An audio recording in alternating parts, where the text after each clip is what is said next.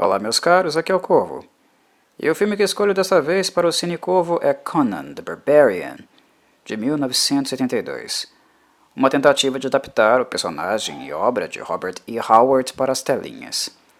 Em 2020, sabemos muito bem que essa tentativa não seria a única, visto a sequência que este filme ganhou e a tentativa de reboot com o filme de 2011. Uma verdadeira atrocidade, realmente lamentável. Mas, ao mesmo tempo, creio que esta seja uma constatação útil o suficiente para grifar que o filme de 1982 continua sendo o mais relevante já feito para o cimério, na sétima arte, possibilitando assim a reflexão sobre as características dele que o mantém como o mais relevante de todos eles. Primeiramente, podemos lançar o seguinte questionamento.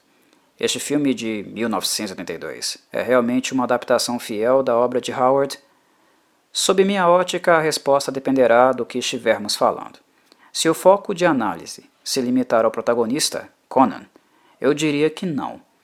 Mas se estivermos falando da ambientação e representação do tipo de mundo que Conan vive e das nuances nele contidas, eu diria que sim, que embora não seja perfeito, o filme conseguiu captar muito bem as características nele contidas. Em relação ao personagem, por que me coloco tão crítico? Bem, acredito que o roteiro do filme, embora incorpore momentos históricos distintos do personagem de forma a estruturar minimamente sua própria narrativa, creio que conseguiu captar muito pouco a essência comportamental de Conan. Confesso que captar esta essência não é tão simples de fazer em momentos menos intempestivos pois Conan, a priori, é um personagem amuado, antissocial por natureza, e prefere resolver os seus assuntos, os seus problemas, mais na porrada do que na diplomacia. Na calmaria, Conan é um personagem muito turvo, que não demonstra sentimentos. Conan é um bárbaro, de fato. E é interessante como este termo ficou gravado em nossas mentes e na cultura pop desde os anos 80.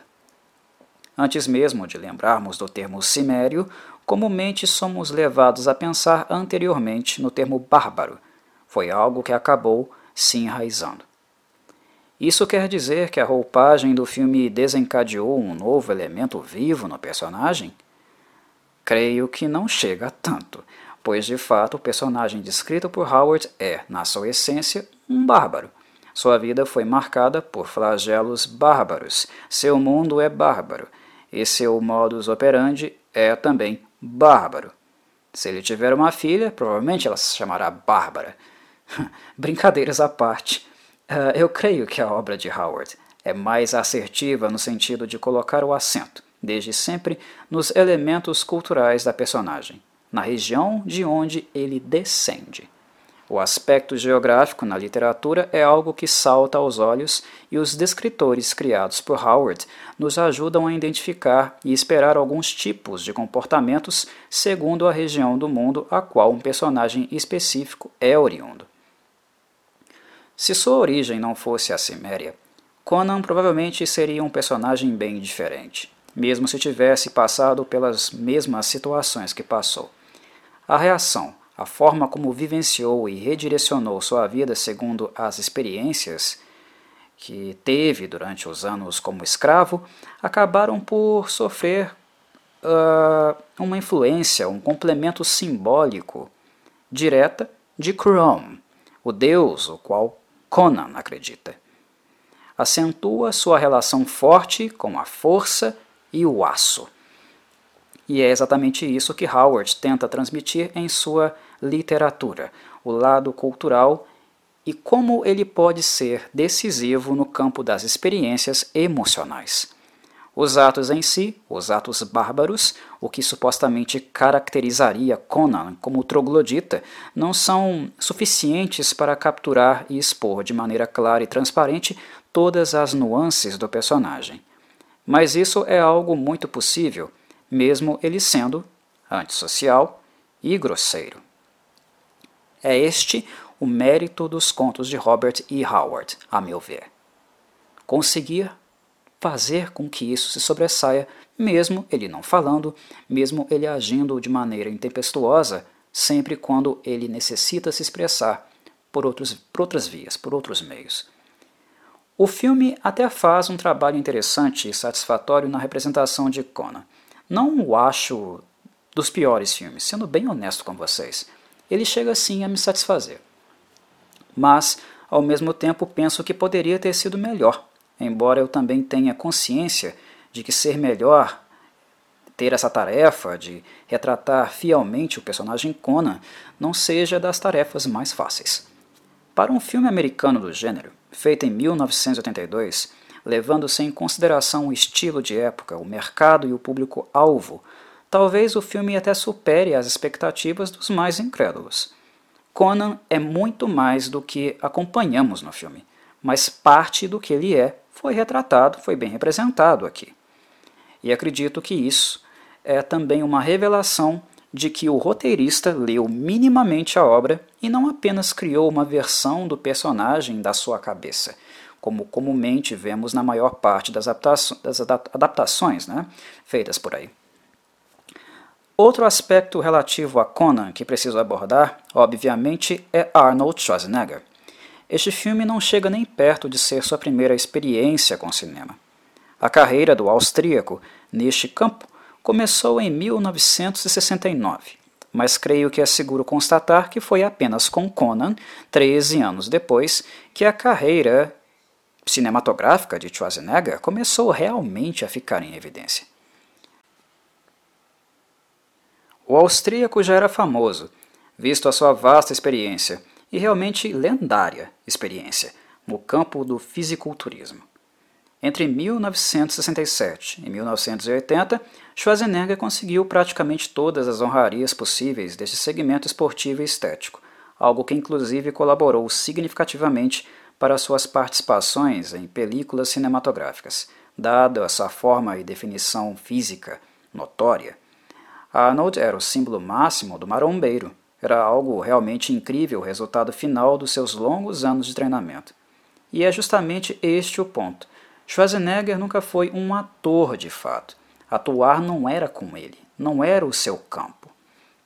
A forma de ingresso na sétima arte foi devido à perspectiva estética e não pelo talento cênico.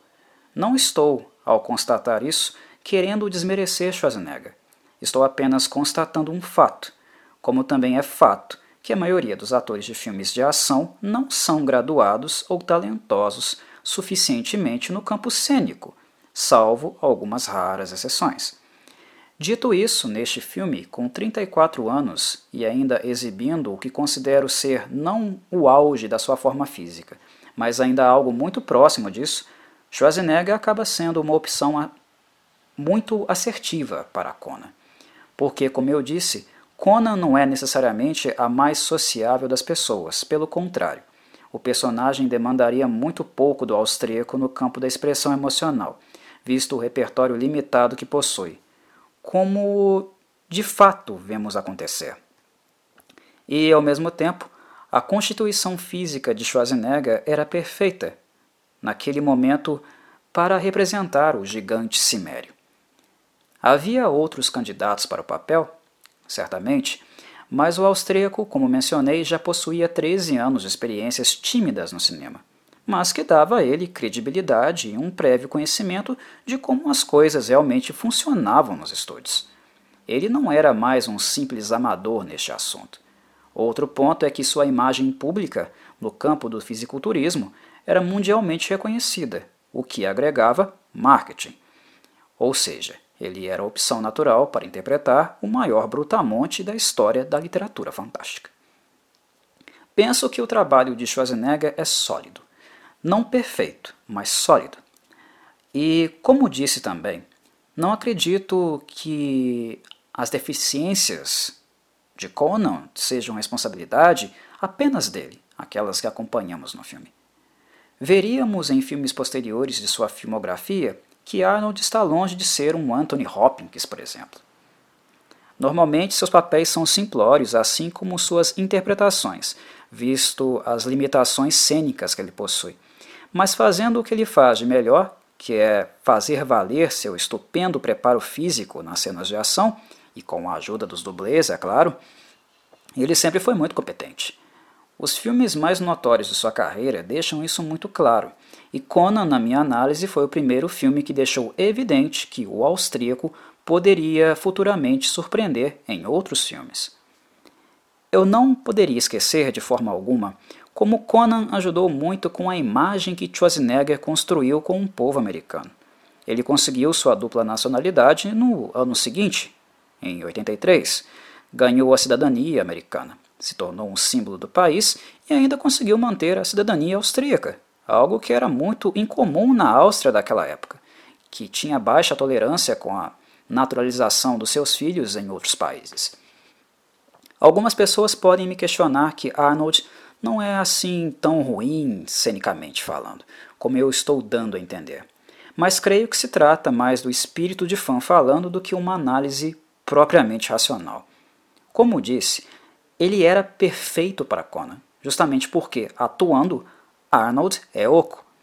Dito isso, agindo como um brutamonte, ele é sensacional, exatamente o que Conan demanda.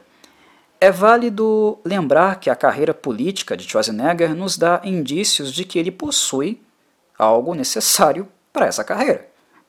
A política, no caso. Carisma. É evidente que, para se eleger, ele se beneficiou da sua imagem pública, que ele construiu por décadas e que somente foi arranhada com os escândalos posteriores de assédio sexual, algo que mancha a sua biografia. Mas, para chegar a vencer uma eleição para governador, principalmente no estado da Califórnia, um mínimo de carisma é necessário. Ele tem. No entanto, não podemos confundir carisma com habilidade cênica. Interpretar é algo que demanda conhecimento, inclusive técnico. Uma pessoa carismática não é necessariamente um bom intérprete. E vice-versa. Muitos grandes atores e atrizes não possuem nenhum carisma na vida real são muito fechados e introspectivos. É nos filmes onde o monstro que habita seus seres sai da jaula e eles de fato mostram seu talento. Reconhecer as limitações de Arnold no campo da interpretação não tira dele o mérito do seu trabalho físico e corporal. E até hoje o seu Conan continua sendo o mais relevante, especialmente o deste primeiro filme.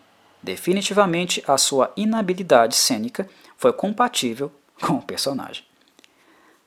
Acerca dos aspectos do personagem, eu preciso lembrar ainda de algo que considero fundamental e que não foi contemplado por Arnold pela direção e nem pelo roteiro da forma que eu, Corvo, acredito que deveria ter sido. Conan é alguém cuja raiva é sempre contrastante. Conan é um poço de cólera. O fato de ele estar sempre amuado e ser sempre reativo são efeitos desta chama que queima dentro dele, do estilo de vida e reprodução de décadas de violência que o personagem foi submetido, conseguindo sobreviver. Creio que o filme foi excelente ao retratar esta determinação de Conan. A resiliência é uma marca inseparável dele. Ele apanha muito, é destruído inúmeras vezes mas o cimério simplesmente se nega a morrer e perdura. Este elemento eu creio que o filme conseguiu captar e retratar muito bem. No entanto, acho que no, no desempenho, no departamento da cólera, um sentimento sempre presente em Conan, ele ficou muito a desejar. Suspeito que Arnold não conhecesse suficiente o personagem para interpretá-lo interpretá assim. Outra hipótese é que ele talvez tivesse dificuldades interpretativas para entregar Conan uh, na sua forma mais intimidadora e colérica. Mas isso não é algo que cairia só na conta dele. Penso que Arnold poderia ter sido mais bem dirigido também. É função do diretor retirar isso do ator e estimulá-lo a fazê-lo. John Milius tem uma ótima direção, mas neste aspecto ele pecou. E como eu disse, o roteiro, que também foi escrito por ele em parceria com Oliver Stone, não propiciou que conhecêssemos através do filme esta faceta mais diabólica de Conan, tempestiva, que se transforma nesta besta selvagem mais intimidadora entre os humanos e monstros quando está acuado e em situações limite. Em defesa dos envolvidos, não deixo de pensar que havia uma impossibilidade prática de retratar Conan, digamos, na sua roupagem original, na mais fidedigna possível, mais próxima do que escreveu Robert E. Howard. Conan the Barbarian foi um filme feito e pensado para o grande público. É uma película de narrativa fantástica, com excelente figurino, linda fotografia e uma trilha sonora escrita por Basil Paledores, que é simplesmente maravilhosa, que capta exatamente a aura épica que uma obra sobre Conan deve conter. Mas, justamente por seu público-alvo ser o mais jovem, ser um filme para a família tradicional americana, é razoável pensar que houve pressão e controle criativo, feito tanto pela Dino de Laurentiis quanto pela Universal Pictures, que distribuiu o filme. A recomendação certamente foi no sentido de que ele não fosse tão extremo e sanguinário como os contos de Howard. Este filme tinha a intenção de fazer caixa e não poderia cair nos sistemas de censura.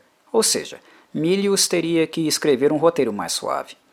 E olha, tenho que tirar o chapéu, porque embora ele reduza o nível de extremismo que existe na obra de Howard, ele consegue fazer um filme mais família, mas onde todos os elementos eróticos ainda estão lá, algo que podemos constatar na cena soft porn de uma orgia no castelo do antagonista Tulsadum, por exemplo. Também está lá toda a violência no comportamento de Conan e dos antagonistas de seu mundo decapitações e até mesmo a crucificação, algo que Conan vivencia no filme como vivenciou na literatura. São retratadas aqui de uma forma bem mais suave, no entanto possível e mais acessível. Ao invés de Milius retirar do filme tudo o que o tornaria incompatível para a exibição ao grande público, ele procurou formas de realizar esses elementos onde o extremismo não fosse tão explícito, para que ainda pudesse estar contido no filme e assim mantivesse a aura que o mundo de Conan precisa ter. E é por isso que este filme continua sendo o melhor filme feito sobre Conan até hoje, porque os demais não captam muito bem isso. A desesperança, a crueldade, a tirania, a opressão das forças do mal sobre os mais fracos, o barbarismo da vida como um todo, em terras completamente devastadas pela corrupção e pelas forças das trevas. Está tudo aqui, bem retratado e bem ambientado. E isto é um mérito, pois é algo muito difícil de fazer isso, retratar isso, em um filme que não pode flertar com o extremismo presente na literatura que serviu como base para sua criação. Por fim, é necessário que eu ainda diga que neste filme o vilão de Conan é Tuzadum, como mencionei há pouco.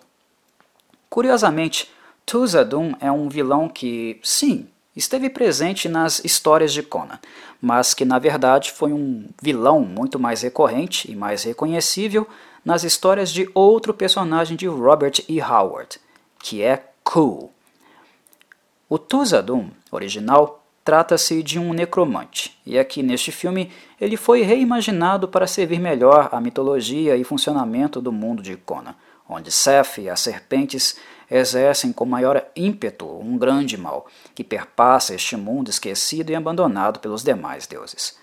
A adaptação de Tuzadum acaba sendo, digamos, também satisfatória, mais em virtude das cobras estarem sendo bem representadas no filme do que o próprio Tuzadum, propriamente dito. Entretanto, eu digo que o ator James Earl Jones entregou um vilão bastante interessante. Assim como Conan, Tuzadum também não tem muitos momentos de fala e expressão cênica, mas quando tem, o ator é competente o suficiente para fazer dele um vilão digno de nota.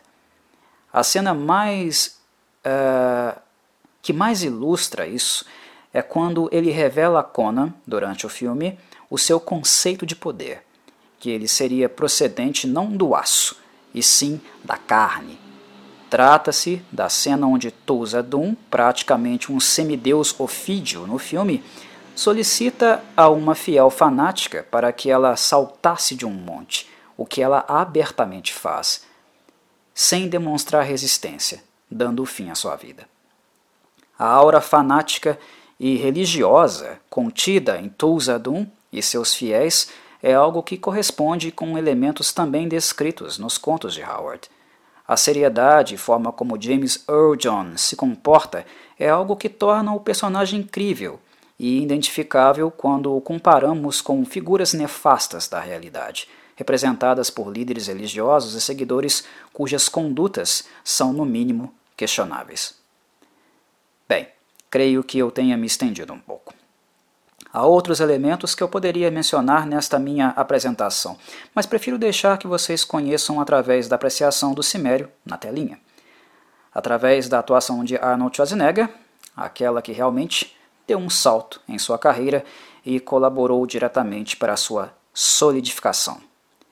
Em nome de Chrome, um bom filme e um abraço a todos, meus caros.